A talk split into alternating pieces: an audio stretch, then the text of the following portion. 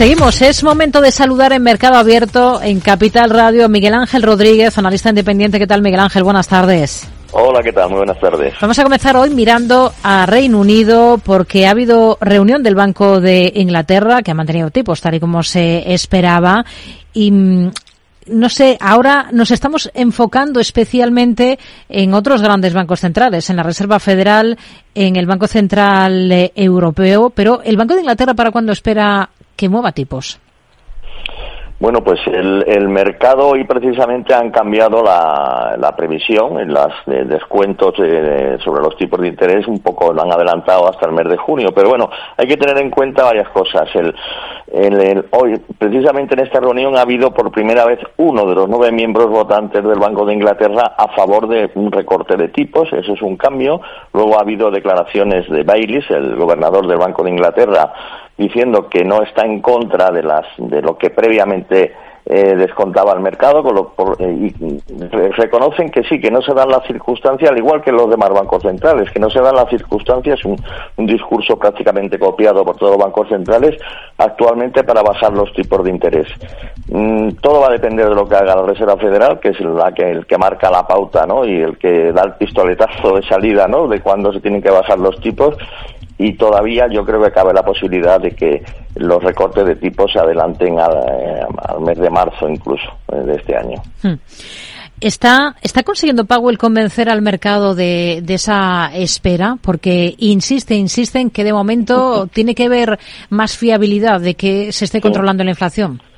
Sí, efectivamente fue ayer fue bastante interesante la conferencia de prensa en el, primero el comunicado de la, de la reunión, en el comunicado fueron bastante duros diciendo que no están preparados todavía para bajar tipos de interés. Un discurso que han repetido hoy el Banco de Inglaterra y más o menos dijo lo mismo anteriormente el Banco Central Europeo. No estaban preparados. Pero luego eh, Powell se contradijo ¿eh? en, las, en la conferencia de prensa diciendo que la mayoría de los eh, votantes del Comité Federal de Mercado Abierto están eh, preparados para bajar tipos de interés eh, aunque no se dan las circunstancias todavía, pero dijo algo muy interesante, que era que una, una pregunta de una periodista que si, eh, si el mercado laboral empeorase, o sea, si no estuviese tan tensionado como está ahora y viesen pues que la tasa de desempleo sube, por ejemplo, algo que hemos visto en los últimos datos de empleo de esta semana, las ofertas de empleo han caído, las, la, los, los costes laborales unitarios han bajado, él dijo que en ese caso estarían dispuestos a bajar los tipos antes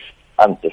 En ese sentido, mañana hay una cifra muy importante, que es la non-farm payroll, los eh, empleos no agrícolas, que si muestra en, ese, en esta senda, si sale en esta senda de desaceleración, de, distensión en el mercado laboral, pues podría anticipar. De hecho, el mercado no se creyó en lo que, lo que dijo y hoy vemos los tipos de interés de mercado, los rendimientos de los bonos están cayendo están anticipando pues quizás eh, recorte de tipo para, para marzo, o sea, no se lo creen. Hmm. Mañana tenemos ese dato importante, pero hoy entre tanto hemos tenido algunas otras referencias. Tenemos datos de PMI manufacturero en Estados Unidos sobre la mesa y también ese dato de paro semanal, ¿no? Sí, efectivamente, a eso me refería. El, dato de paro semanal ha sido un ligeramente más alto, ¿eh? con lo cual vemos que el mercado laboral no está tan tensionado. Le hemos visto el PMI fuerte, un PMI fuerte que es uno de los datos que él siempre, que la Reserva Federal siempre arguye, eh, en, el sentido de que no se ven forzados a bajar los tipos de interés porque la economía está fuerte. Maravilloso, es el mejor de los escenarios pero mm, mantener los tipos de interés altos durante más tiempo de lo, de lo que se recomienda en, este, en estos momentos puede ser contraproducente y causar pues una desaceleración no deseada. Mm.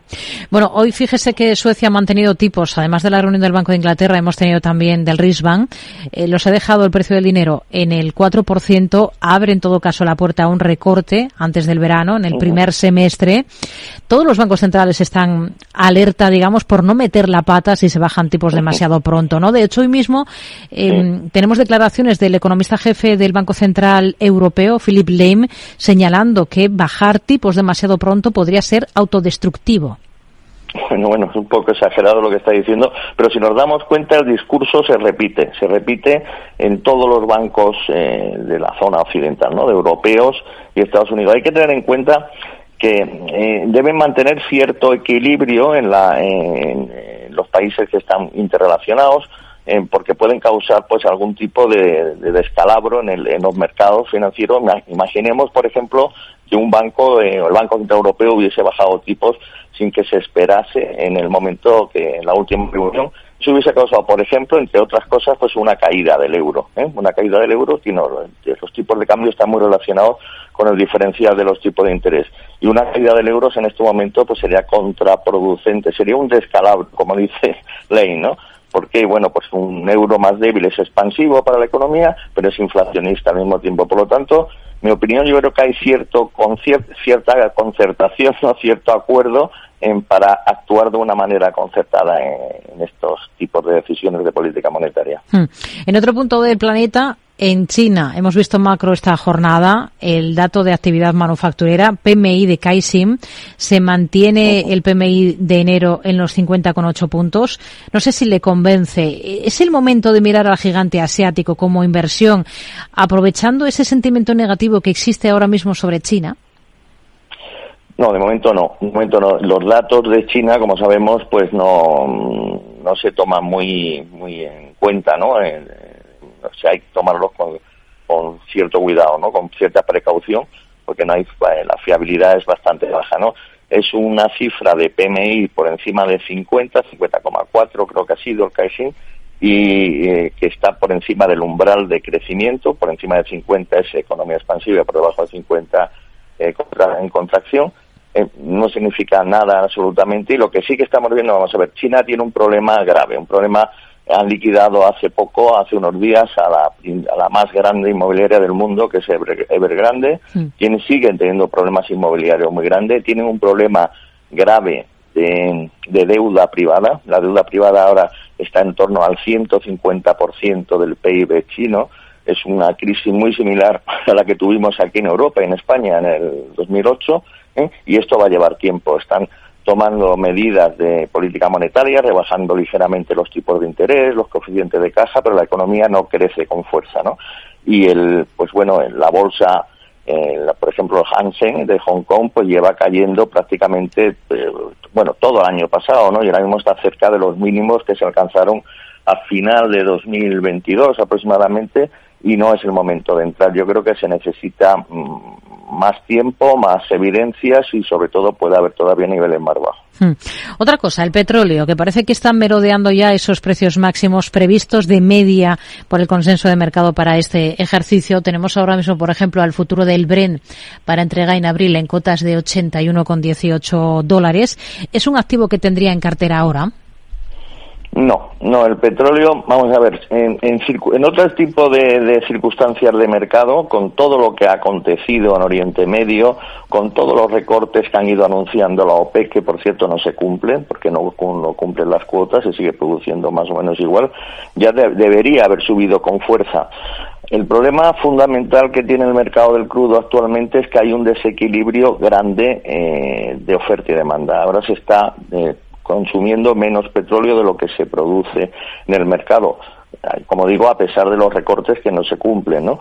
Eh, se está produciendo más en Estados Unidos también y sobre todo la demanda, la demanda del, de petróleo que lo estamos viendo pues en las cifras eh, semanales que publica la Agencia Internacional de la Energía o el EPI en Estados Unidos, estamos viendo que los inventarios siguen creciendo, quiere decir que la industria sigue manteniendo un nivel alto de reservas porque se vende menos. China en este sentido tiene tiene mucha relevancia. China es el principal importador de petróleo del mundo y China está creciendo con fuerza. La economía, como hemos dicho anteriormente, está débil y, bueno, y eso se espera que siga más adelante. Eh, se mantienen los niveles ahora mismo la parte alta del rango por la tensión, por tensión geopolítica en Oriente Medio, eh, etcétera, etcétera. Por supuesto, si hubiese algún tipo de incidente, sí podríamos ver un repunte con fuerza, pero si la situación eh, se va aclarando y no, no se llega más, ¿no? no se extiende el conflicto, lo más probable es que el crudo, el petróleo, pues vuelva otra vez por, por niveles los bajos que hemos visto últimamente. Miguel Ángel Rodríguez, analista independiente, gracias. Muy buenas tardes. Gracias, hasta luego.